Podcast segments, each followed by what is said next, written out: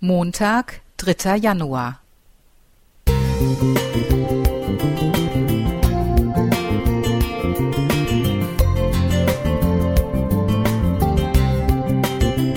Ein kleiner Lichtblick für den Tag.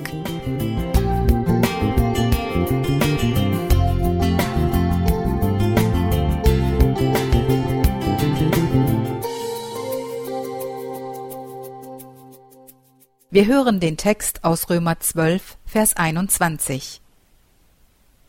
Lass dich nicht vom Bösen überwinden, sondern überwinde das Böse mit dem Guten. Kennst du das?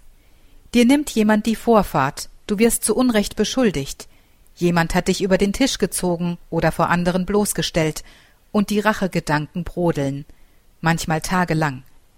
Der Zorn nagt an dir, und du legst dir Szenarien im Kopf zurecht, wie man es der anderen Person heimzahlen könnte.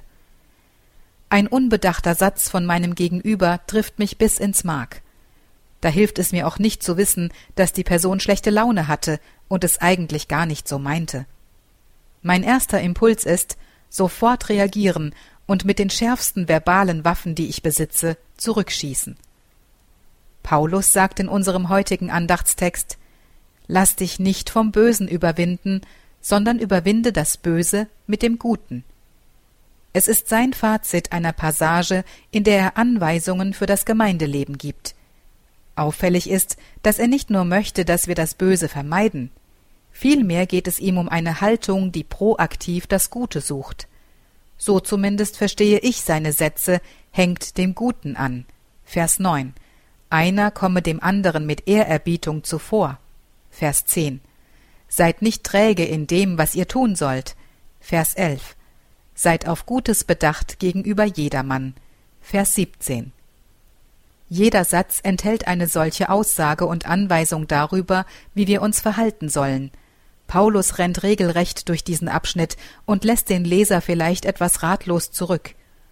Sollen wir Christen jede Ungerechtigkeit, alles Böse in milder Demut ertragen? Sind Christen Opfertypen? Die Haltung von Paulus überschreitet das Täter-Opfer-Denken und durchbricht einen sinnlosen Kreislauf von Streit, Rache und Vergeltung. Wer das Böse überwindet, ist kein Opfertyp, sondern gestaltet die Welt in Jesu Sinne mit. Er baut Reich Gottes. Nicht der andere bestimmt, wie ich auf ihn reagiere, sondern ich selbst setze die Standards, die ich in der Bibel gefunden habe, in die Tat um. Das ist wahre Freiheit. Jemand sagte einmal Ich lasse nicht zu, dass jemand mich dadurch erniedrigt, dass ich ihn hasse. Auch in diesem Jahr möchte ich dich einladen, ein Überwinder und Reich Gottesbauer zu werden. Mit Gottes Hilfe und seiner Gnade, die wir nötig haben, weil es uns allein nicht immer gelingt, sind wir auf dem richtigen Weg. Jessica Schuldka Musik